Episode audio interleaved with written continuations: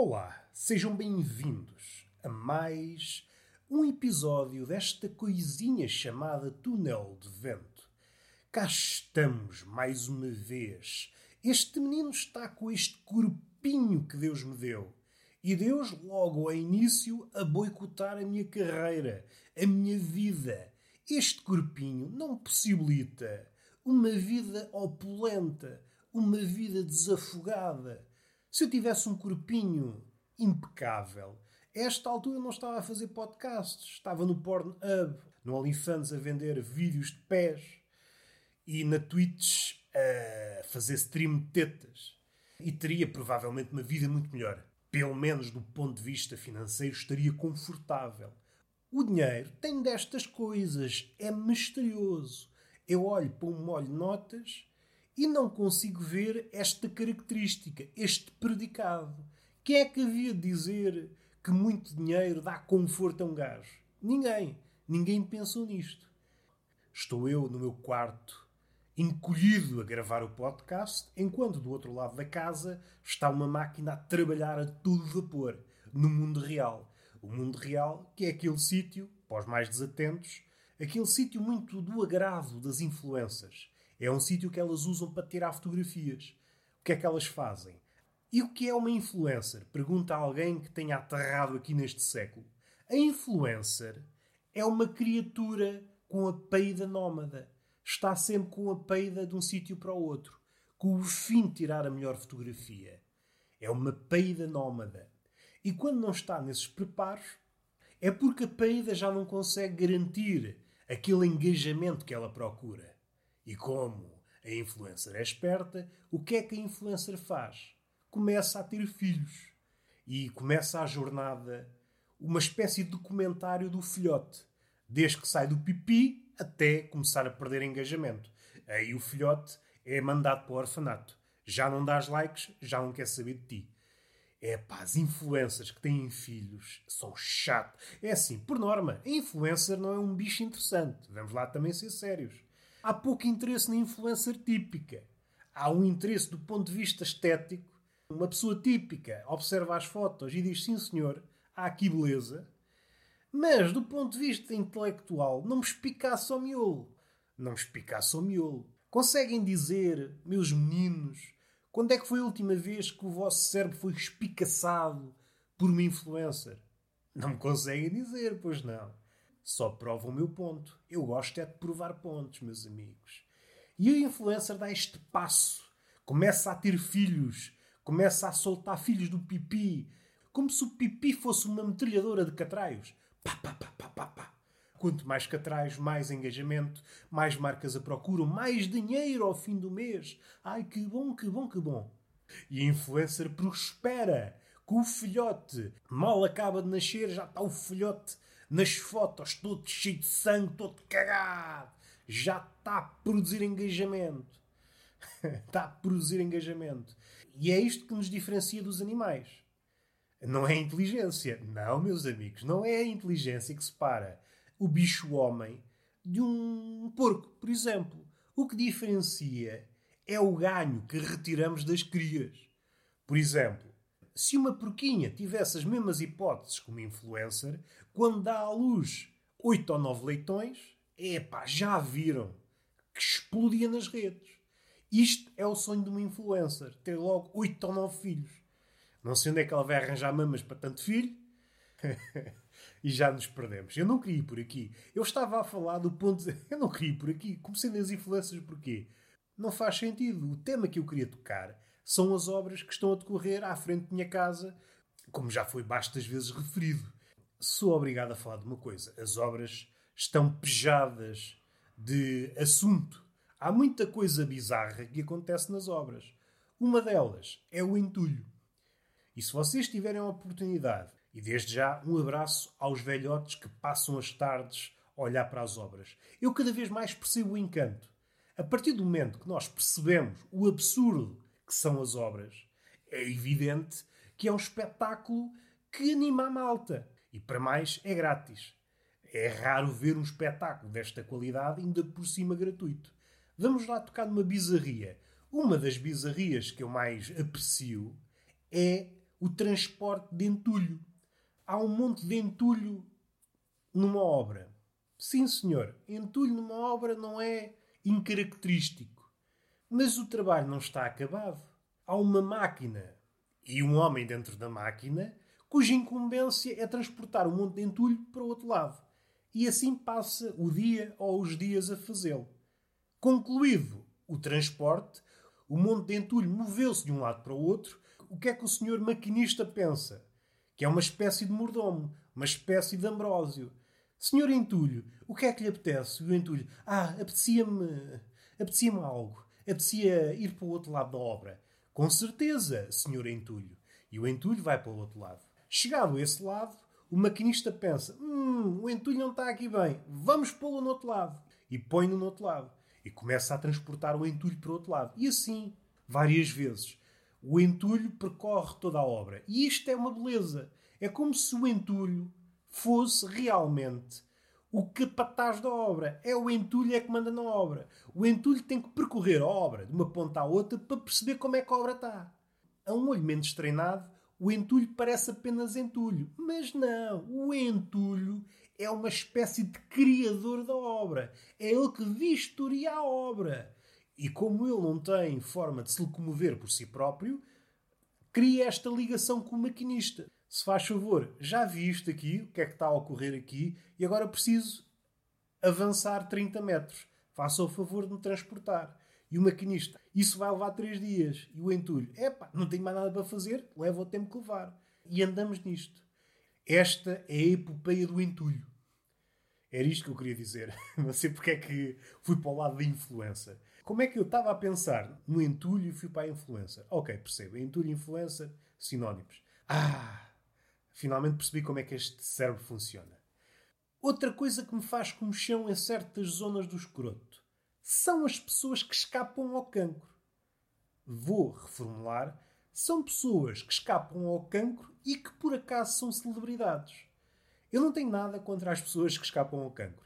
Escaparam é sinal que têm fogo, não é pela quimioterapia lhes cavacar o sistema imunitário e o rei que o parta, conseguiram mesmo assim. E eu tenho uma certa inveja. Eu, com o corpo que tenho, não conseguia fugir ao cancro. Fugir ao cancro é impossível. Eu, às vezes, nem consigo fugir à tristeza, quanto mais ao cancro. Mas voltemos às celebridades que se escapam do cancro. E o que é que elas fazem para assinalar essa vitória? Escrevem um livro. É, com caraças. Para já é uma ideia estúpida. Vou tentar ser o mais sensível possível. Vamos ver se consigo. Eu acho que inicialmente era uma ideia satisfatória vamos dar às pessoas que podem ou não estar a passar pelo mesmo uma mensagem de esperança. Concedo. O que é que sucede? É que isso tornou-se uma fórmula. E já há demasiados livros de pessoas que venceram o cancro. E eu acho que até os médicos deviam ter isto em conta. Naquela fase em que estão a tratar os doentes, um pouco antes da cura final, dizer ao doente: Meu amigo, é assim, esta é a última sessão.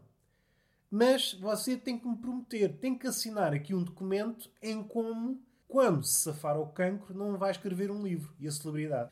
Mas eu queria mesmo escrever um livro. E o médico tem de escolher ou o livro ou a vida. É pá, eu prefiro a vida. Ah, então não pode escrever o livro. E assim as coisas funcionavam. Eu suspeito que já foi tudo dito. Não há muito a dizer. Eu escapei ao cancro. Está escapado. Não é preciso haver centenas de livros a dizer a mesma coisa. E agora tocamos aqui noutro aspecto que me faz chão. Vamos aprofundar esta ideia. Muitas das celebridades, vamos lá ver uma coisa, não são dotadas na escrita. E isto leva-me a pensar que há uma pessoa ou pessoas cujo trabalho é escrever estes livrinhos. Os ghostwriters do cancro. Os escritores fantasma do cancro. São pessoas anónimas cujo labor, de manhã à noite, é escrever sobre a história de uma pessoa que se safou ao cancro. Imaginem a cabecinha desta pessoa. Já escreveu quatro ou cinco livros ou mais. Olha, agora vou traduzir um livro de receitas. Ou melhor, vou escrever finalmente o meu romance em nome próprio. E então chega uma encomenda. Olha, Aníbal José, é mais uma história de uma pessoa que se safou ao cancro. E o Aníbal, é pá, Deus me perdoe, mas essa pessoa podia ir para o caralho. Aníbal, tente na língua, não te esqueças que é isto que traz o pão para a mesa. É verdade, desculpa, exaltei-me. Peço desculpa, já me tinha esquecido que é o cancro que me põe pão na mesa. Esta frase fora do contexto é poderosa, dá quase para tatuar ou para estampar numa t-shirt. O cancro põe-me pão na mesa. Mas só de imaginar estas pessoas dá uma volta à cabeça. Mais tarde ou mais cedo vão ter de desistir do seu trabalho. Não vão aguentar. É pá, estou farto. Escrevi 20 livros de celebridades que ultrapassaram o cancro. Eu um dia olhei para trás e tinha passado 15 anos a escrever sobre o cancro. Pá, quero outra coisa. E começa à procura de trabalho. Estou a imaginar esta pessoa numa entrevista de emprego. O empregador a entrevistar esta pessoa. Mas diga-me lá, o que é que você fez? Está aqui a dizer que foi escritor fantasma, isso é o quê? É escritor do Fantástico? Eu escrevia livrinhos para celebridades. Mas falo mais. Falo mais sobre o assunto. Estou interessado. Fazia propriamente o quê? Escrevia sobre uma fase difícil das pessoas. Uma fase difícil? Conte-me mais. Falava sobre.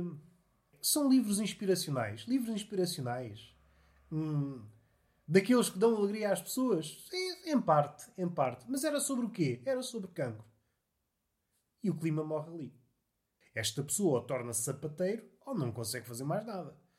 Nada contra os sapateiros, nada contra os sapateiros. Vamos respirar fundo. A triste vida do ghostwriter de cancro.